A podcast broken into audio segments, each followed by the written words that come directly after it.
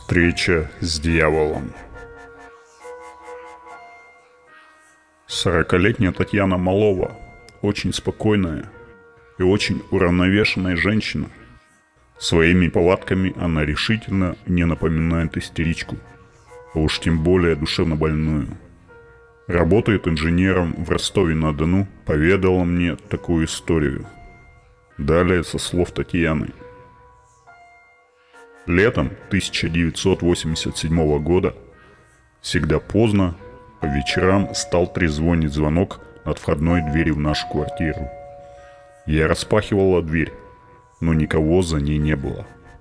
Затем начались тоже по вечерам странные телефонные звонки. Поднимая трубку, а в ней молчание.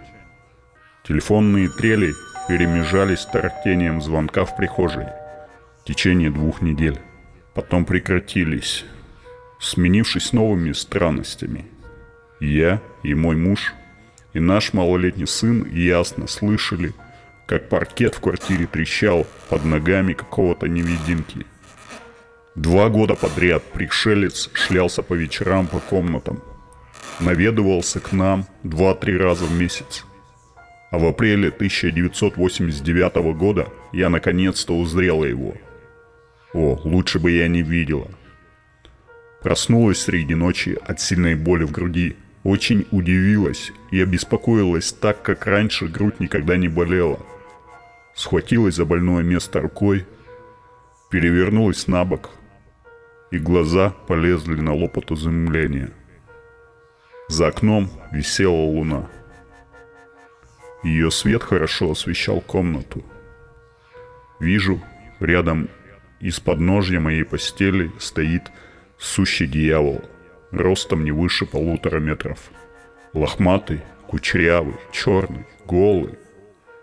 Весь обросший шерстью с головы до пят. На роже тоже шерсть. Глазищи пылают адским пламенем, как обмазанные белым фосфором. Я присмотрелась, а он, оказывается, улыбается мне. Губы растянуты зверской усмешкой – «Ты кто такой?» – спрашиваю я, трясясь от страха. А он вместо ответа говорит высоким, песклявым голосом. «Хочешь, я сейчас приведу сюда своего брата?» Сама не знаю почему, я роняю одно единственное слово. «Хочу». И черт растаял в воздухе. Буквально через несколько секунд он вновь материализовался из пустоты передо мною. Рядом с ним стоял маленький чертенок полметра ростом. Его голое тело тоже было покрыто лохматой кучерявой шерстью. А вот зато голова не своим голосом закричала я, когда увидела над волосатым тельцем лицо своего сына. Черт обнял чертенка за плечи, отчетливо хихикнул, и его губы снова расползлись в дьявольской усмешке – нам очень понравилось у тебя. Пропищал он. Мы еще придем сюда, жди. В следующий момент оба волосатых существа исчезли.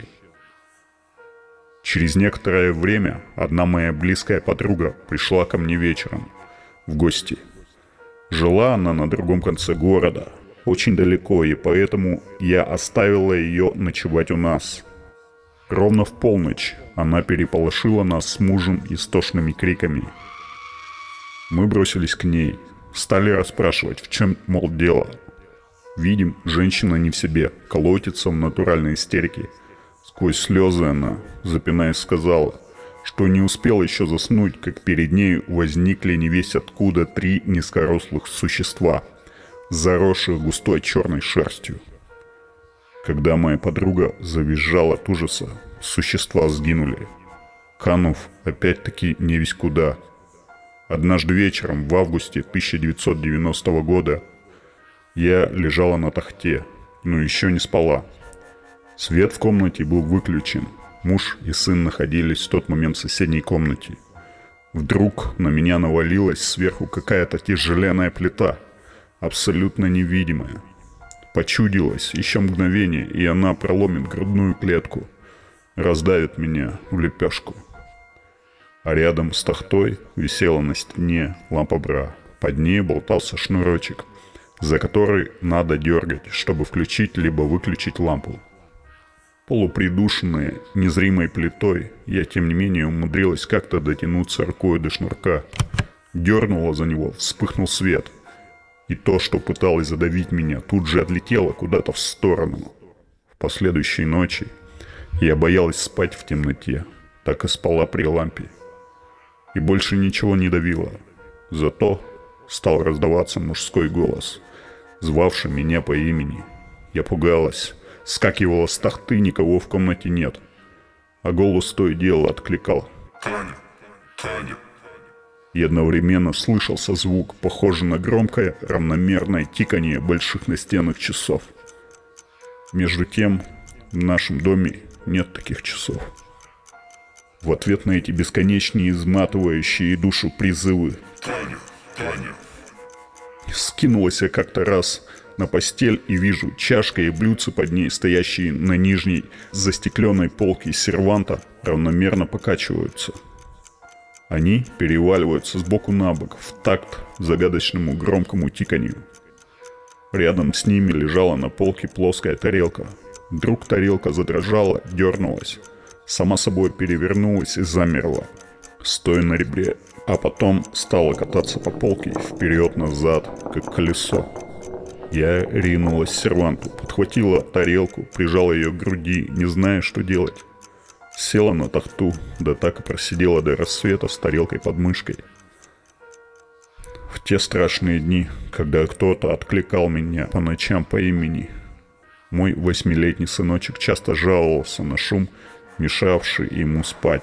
Ухало ночь напролет, под его кроватью что-то, шевелилось там и пыхтело. Надоело все это так, что хоть в голос кричи. Все наши родственники, друзья и все сослуживцы, как мои, так и моего мужа, знали из наших слов о кошмарах, творящихся у нас. Один из сослуживцев мужа сказал, «Существует народное поверье.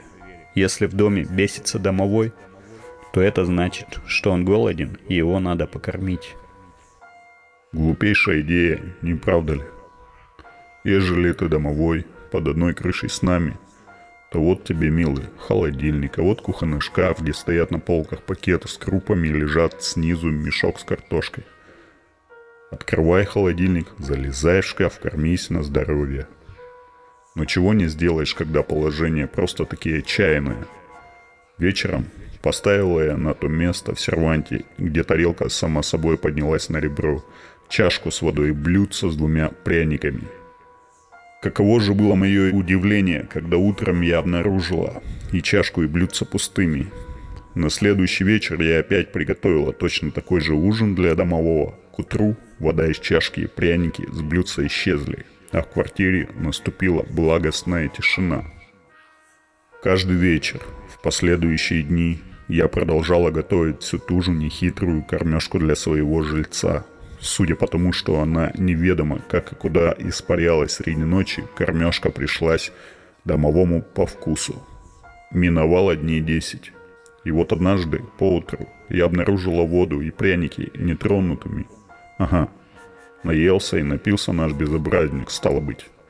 Мы с мужем облегченно вздохнули. С той поры ничего необычного в нашем доме не происходило.